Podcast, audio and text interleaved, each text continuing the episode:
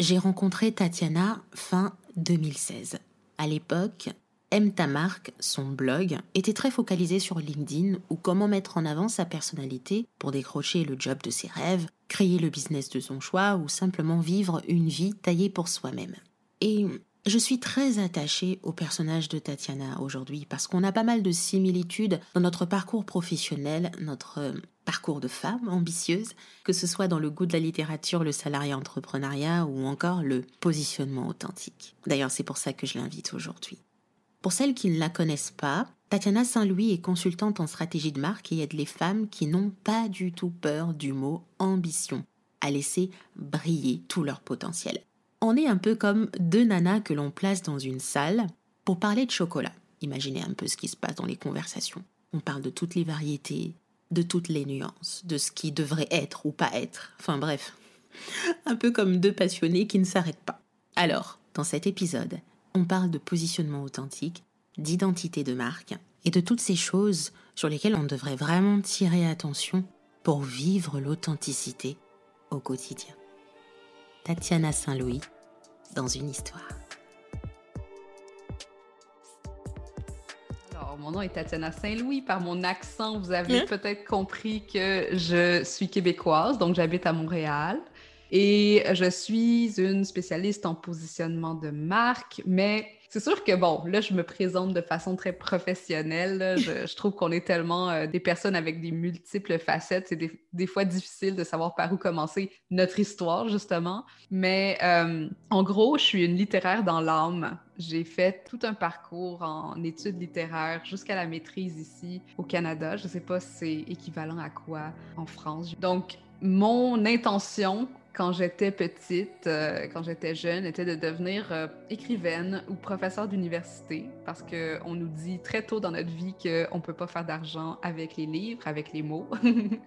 on nous dit de choisir des, des industries payantes, mais qui ont l'air tellement, tellement plates pour certains, comme moi, qui était un enfant qui était très artistique, euh, qui aimait beaucoup créer de ses mains, qui aimait créer avec les mots, qui aimait créer, j'aimais la musique, j'étais très multidisciplinaire dans la façon dont, j'abordais euh, le monde. Puis, une fois que j'ai terminé ma maîtrise, j'ai réalisé que le monde universitaire, le monde du professorat, ça m'intéressait pas du tout. La précarité qui venait avec ça non plus. Donc, il y a eu comme une espèce de tension entre euh, ma volonté de vouloir créer et de me réaliser dans mon milieu professionnel, dans ce que je voulais faire, et la réalité de devoir payer pour vivre. L'indépendance financière, ça a toujours été super important pour moi, dû à ma propre histoire de mes parents, puis tout ça, tu sais, où, j'ai vraiment eu une, cette relation à l'argent où je me disais, moi, dans la vie, je veux être capable de m'acheter mes propres euh, appartements, jamais être euh, dépendante de l'argent d'un conjoint ou de devoir être avec quelqu'un pour vivre ma vie.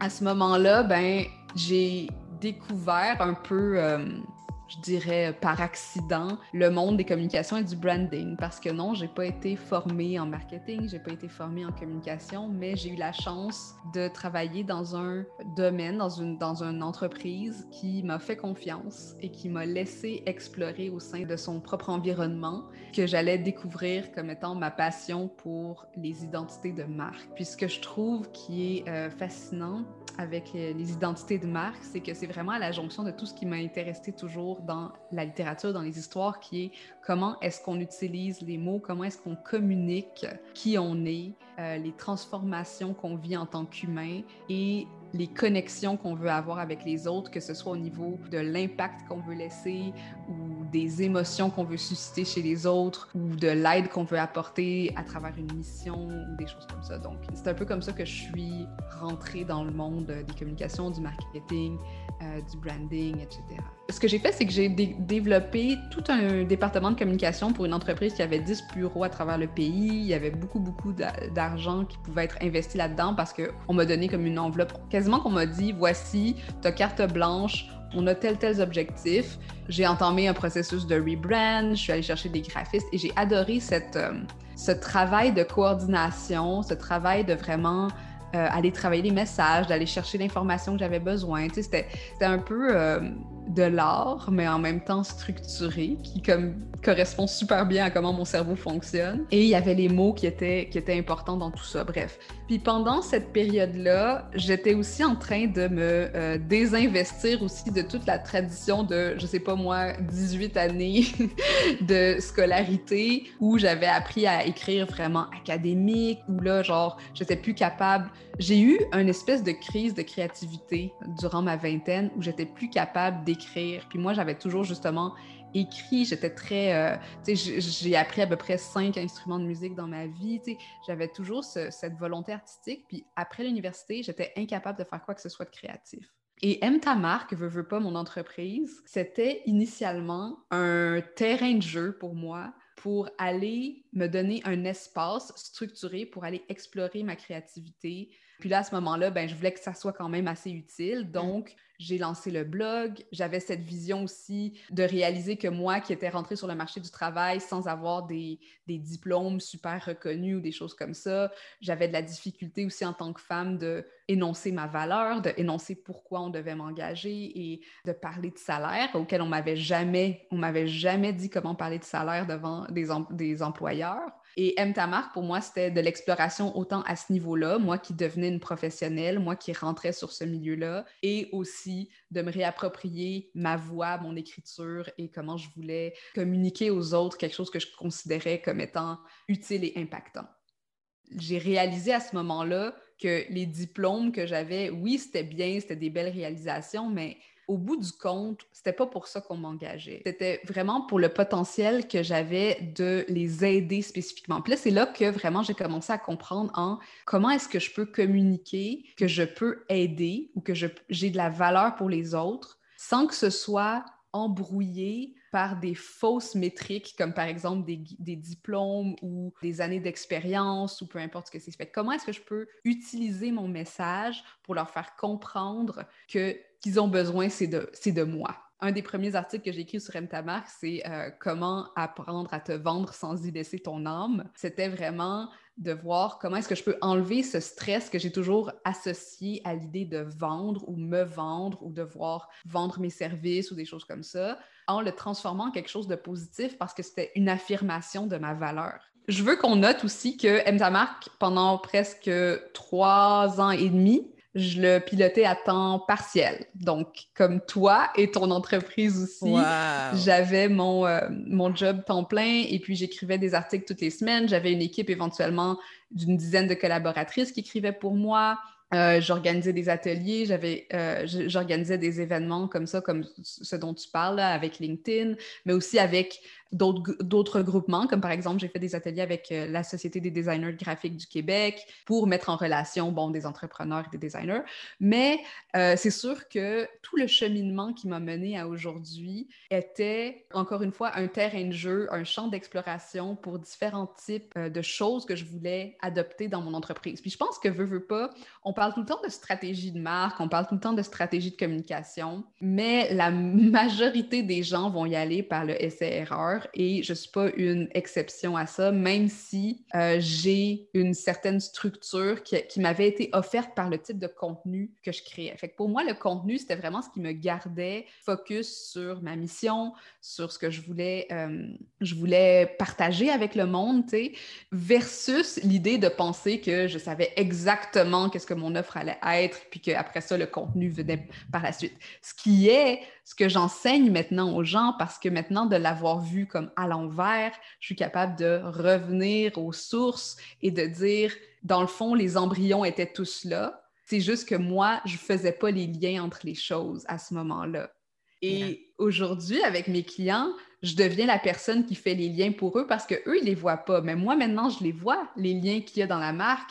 Et c'est ça qu'un spécialiste de branding, un spécialiste de positionnement va, va aider, c'est de dire, on devient un peu les gardiens de la vision de l'entrepreneur ou de l'entreprise et on dit voici la cohérence qu'il y a dans les différents types de communication, dans les différents types d'outils ou de plateformes qu'on utilise. Et pour vraiment mettre de l'avant, faire ressortir cette cohérence-là, ben voici ce qu'on pourrait faire au niveau du contenu, au niveau de l'histoire, au niveau du storytelling, au niveau des plateformes de diffusion, etc un positionnement de marque authentique. Le mot authentique était très important pour moi parce que quand on travaille avec des euh, personnes dont l'entreprise, c'est eux, Que ce soit. Là, là, je parle d'entreprise, mais ça vaut aussi pour des employés ou des gens qui sont euh, à l'emploi parce que, selon moi, notre brand personnel, il nous sert, peu importe dans quelles circonstances on va être dans notre vie. moi, si un jour ou demain, je décide d'arrêter M ta tout ce que j'ai bâti en termes de notoriété, crédibilité, en termes de positionnement de qui je suis aujourd'hui, va me servir si je vais euh, me chercher un job. Et positionnement authentique, pour moi, c'était donc important de revenir à est-ce qu'il y a justement cette cohérence-là entre la personne qu'on est, l'identité qu'on veut vivre en tant qu'entrepreneur et celle qu'on est en train de créer à travers notre entreprise, à travers notre offre, notre message et les plateformes de diffusion, notre stratégie de communication dans le fond? Donc, est-ce que ce que je suis en train de créer comme identité publique est cohérente avec mon identité que je veux pas nécessairement privé parce que je pense qu'on peut avoir un jardin secret. Je pense qu'on peut euh, distinguer entre notre, euh, la personne qu'on met sur les réseaux sociaux et la personne qu'on est, par exemple, avec notre famille ou des choses comme ça. Mais pour vraiment sentir que nos communications vont aller toucher au but, vont aller toucher à, notre public, ben, il faut que nous, on soit dans un lieu d'authenticité et qu'on soit prêt à endosser tous les messages qu'on va mettre de l'avant à travers notre marque. Puis hmm. c'était vraiment là que je voulais en arriver parce que parfois, on réalise que, OK, ben j'ai un message sur, euh, disons, LinkedIn ou Instagram, mais mon offre de service et mon expérience client, ils vont dire quelque chose de juste un peu différent. Puis mon brand sur mon site web, il va parler de quelque chose de complètement off ou qui date d'il y a plusieurs années ou, qui reflète peut-être euh, un manque de confiance par rapport à quelque chose que je ne veux pas assumer. Donc, comment est-ce qu'on peut créer ce positionnement qui est vraiment assumé? Ben, je vais te donner des contre-exemples justement pour te dire, voici quelque chose qui pourrait, qui me donne un signal de mon côté qui a un, positionnement qui a besoin d'être réaligné. Prenons l'exemple d'une rédactrice euh, et cette personne, elle a tout le temps plein de clients qui l'appellent, elle a tout le temps du monde euh, qui veut travailler avec elle parce que ça fait longtemps qu'elle fait ça, mais elle est tout le temps en train de se, de, se chamailler autour de ses prix. Les clients qu'elle sert, ils sont dans des industries qui lui plaisent plus ou moins. Ça ne mm. la rend pas super heureuse. Finalement, elle se ramasse à travailler pendant 8-9 heures dans une journée, mais elle fait juste assez d'argent pour vivre. Mm-hmm. Puis ça, pour moi, cette personne-là, elle va venir vers moi, elle va dire, je suis épuisée, mes clients, c'est pas exactement là où je vais, mais de, tout point de vue, je ne pourrais pas nécessairement me plaindre parce que la clientèle vient, euh, j'ai du bouche à oreille, euh, les gens me réfèrent et des choses comme ça.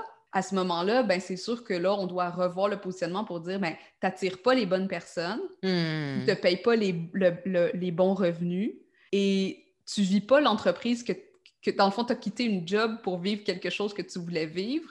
Et puis, c'est pas ça que tu vis en ce moment. C'est pas le lifestyle que tu veux avoir, c'est pas la réalité que tu veux avoir. Ça, c'est parce que tu envoies des mauvais signaux à travers ton brand, à travers tes communications, à travers euh, le fait que tu n'aies pas peut-être de contrat de service. Il y a plein de, points de contact qui font que le client va pas nécessairement euh, savoir si oui ou non c'est pour nous. Donc, il y a une espèce de tri qui doit se faire avec un positionnement. Un bon positionnement va vraiment bien trier les clients idéaux des mauvais clients. Et puis, dans le cas d'un coach ou d'un consultant, ça va être vraiment de sentir, OK, je suis en train de faire ce que j'ai toujours...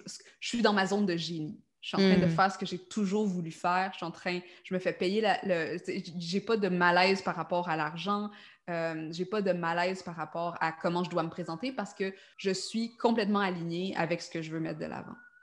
Sais, comme là, genre, tu me disais que tu me connaissais par rapport à LinkedIn.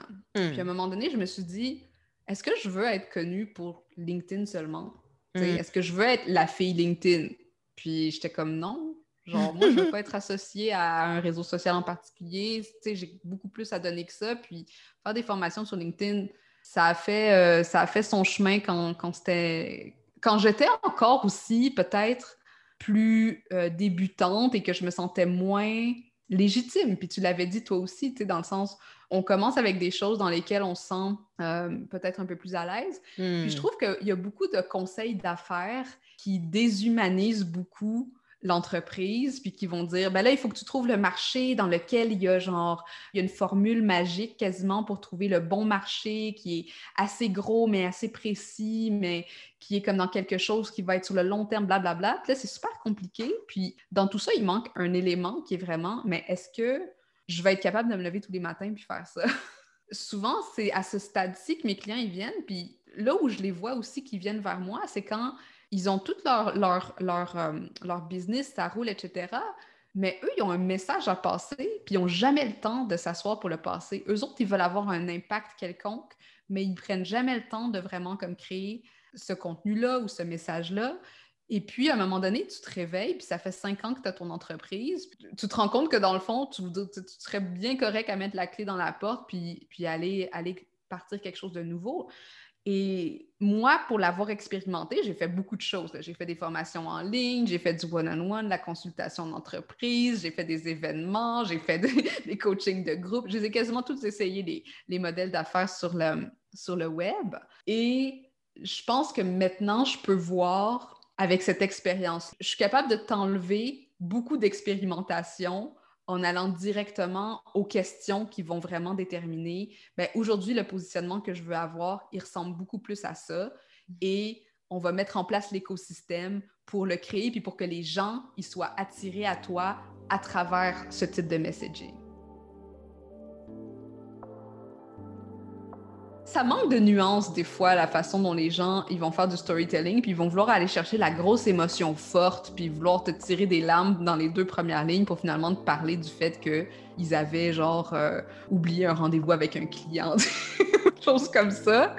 Puis je trouve que euh, en essayant trop comme ça de susciter euh, des émotions qui sont peut-être pas bien nuancées, ben c'est comme moi j'écoute une série qui s'appelle Call My Agent ça se passe à Paris, justement, c'est assez, c'est assez vieux. Puis dans la série, à un moment donné, il y a un, acteur qui est un mauvais acteur. Puis là, il, fait les, les, les, gestuels beaucoup trop exagérés. Puis il crie au lieu genre de, de, chuchoter, puis des choses comme ça. Puis des fois, j'ai l'impression que le storytelling qui, qui, est fait en ce moment, c'est un peu ça. C'est on peinture avec des gros, euh, des gros traits de pinceau, puis on oublie un peu la nuance de l'expérience humaine. Puis ça, je pense qu'un vraiment bon storyteller, ou quand on pratique le storytelling, on va commencer à plus nuancer comment on a donc, c'est peut-être un petit peu plus avancé là, comme, euh, comme pratique, mais je trouve que faut pas oublier la, la nuance dans le type d'émotion qu'on veut faire vivre à notre public puis à nos clients. Quand ton histoire t'a pas encore servi de leçon, sais, ne fais pas de ton public ton thérapeute. Exactement. Oui, puis c'est là qu'on en revient au positionnement, puis de savoir est-ce que vraiment les messages que tu envoies, ils servent ton positionnement ou est-ce qu'on est en train de les envoyer dans, dans une autre direction? des fois, c'est pas mal intentionné, mais on les envoie dans une autre direction mentale ou émotionnelle ou peu importe. Puis ça, c'est des petits signaux. C'est des signaux qu'on envoie. N'importe quelle communication qu'on met out there, c'est des signaux qu'on envoie. Fait qu'il faut faire attention de s'assurer que ces signaux-là, c'est les bons le storytelling, c'est pas toujours à propos de nous. Hein. Puis ça, c'est quelque chose que dans le, positionnement, tu as la vision, tu as le message, puis tu as le réseau, la communauté. Et la seule chose qui est vraiment très ancrée en toi, c'est la vision. Parce que le message et la communauté vont toujours être axés vers les autres. Ça va toujours être écrit, créé, réfléchi par rapport au public qu'on veut atteindre. Et puis, on sort beaucoup, beaucoup, beaucoup de l'ego quand on arrive dans ces sphères-là. La seule sphère qui nous appartient, c'est la vision. Les mhm. autres, on doit être en service pour les autres. Puis je pense que le storytelling, il doit être de prime abord écrit pour les autres. Ce qui fait que on peut raconter des histoires qui ne sont jamais arrivées. Qu'est-ce que tu lis en ce moment? Oui, je t'avoue que là, je, lis moins parce que je suis dans la création de mon programme, donc je suis beaucoup dans, dans les, mains, euh, les mains à la pâte. Mais quelque chose que j'ai lu récemment qui était euh, assez intéressant, c'est pas en lien avec le storytelling, c'est en lien avec. c'est vraiment un, un, nom plat. Ça s'appelle Course Design Formula. Euh, je te donnerai le lien là après ça si tu veux. Mais c'est un livre sur la, comment on appelle ça, la pédagogie, comment enseigner en ligne pour justement que les gens apprennent l'information. Puis ça, je trouve ça hyper intéressant parce que d'un point de vue de communication aussi, on oublie parfois qu'une intention qu'on veut avoir, euh, c'est aussi de faire retenir l'information. Pour hmm. moi, de rentrer un peu plus dans euh, les technicalités, disons, de comment notre cerveau assimile l'information, euh, comment est-ce qu'on peut la présenter aussi pour faciliter euh, son absorption. C'est des choses que je trouve euh, fascinantes aussi, mais qui sont peut-être moins en lien avec le sujet dont on parlait. Prendre des moments dans notre semaine dans notre mois ou dans notre trimestre, une fois par trimestre au moins, pour se, s'ancrer dans cette vision-là et voir est-ce qu'il y a des choses qui ont changé dans la façon dont je veux vivre mon entreprise, dans la façon dont je veux laisser une, trace, une marque et euh, dans la façon dont je suis en train de communiquer ça en ce moment. Fait que juste un moment de pause dans lequel on évalue est-ce qu'en ce moment, je me sens alignée dans mes communications, dans les plateformes que j'utilise? Parce que ça aussi, on n'en a pas parlé, mais moi, il y a, il y a, peut-être même déjà trois ans, j'ai arrêté de publier sur Facebook pour des raisons éthiques. J'ai mhm. juste choisi d'arrêter cette plateforme-là. Et des fois, ça représente aussi de dire, euh, est-ce qu'en ce moment, je suis sur des plateformes qui me font me sentir pas bien, dans lesquelles, parce qu'on n'est jamais obligé d'être sur aucune plateforme. Ça, je veux dire au monde, vous n'êtes pas obligé d'être sur Instagram, vous n'êtes pas obligé genre, de faire de la vidéo, vous n'êtes pas obligé mm. euh, de faire rien de ça. Genre, il n'y a personne qui vous oblige de faire quoi que ce soit, mais juste vraiment de prendre ces moments-là pour se dire, est-ce qu'en ce moment, ce que je fais, je, je, je, le sens bien? Puis mm. est-ce qu'il y a des choses qui pourraient être réajustées? Puis de, de faire ce moment de connexion avec soi, ça nous assure qu'on perd jamais de vue notre vision. J'aime beaucoup quand Tatiana nous dit de prendre un moment, juste pour se recentrer, non, pour s'ancrer dans sa vision, voir s'il y a des choses qui ont changé en nous, parce qu'encore une fois, notre vision et tous les messages qu'on intègre autour sont des choses qui partent de nous. Et en tant qu'être humain, on évolue. Juste une petite pause et se dire est-ce que je me sens bien avec cette manière de transmettre mes messages? Est-ce que je suis alignée à ça? Être soi, c'est avoir le réflexe de retourner à soi et à son évolution tout le temps. Retrouvez Tatiana Saint-Louis sur son site internet, son podcast L'ambition au féminin, son compte LinkedIn où elle partage en tout cas son expertise avec brio. Et je vous mets toutes les coordonnées en descriptif de cet épisode. À très bientôt.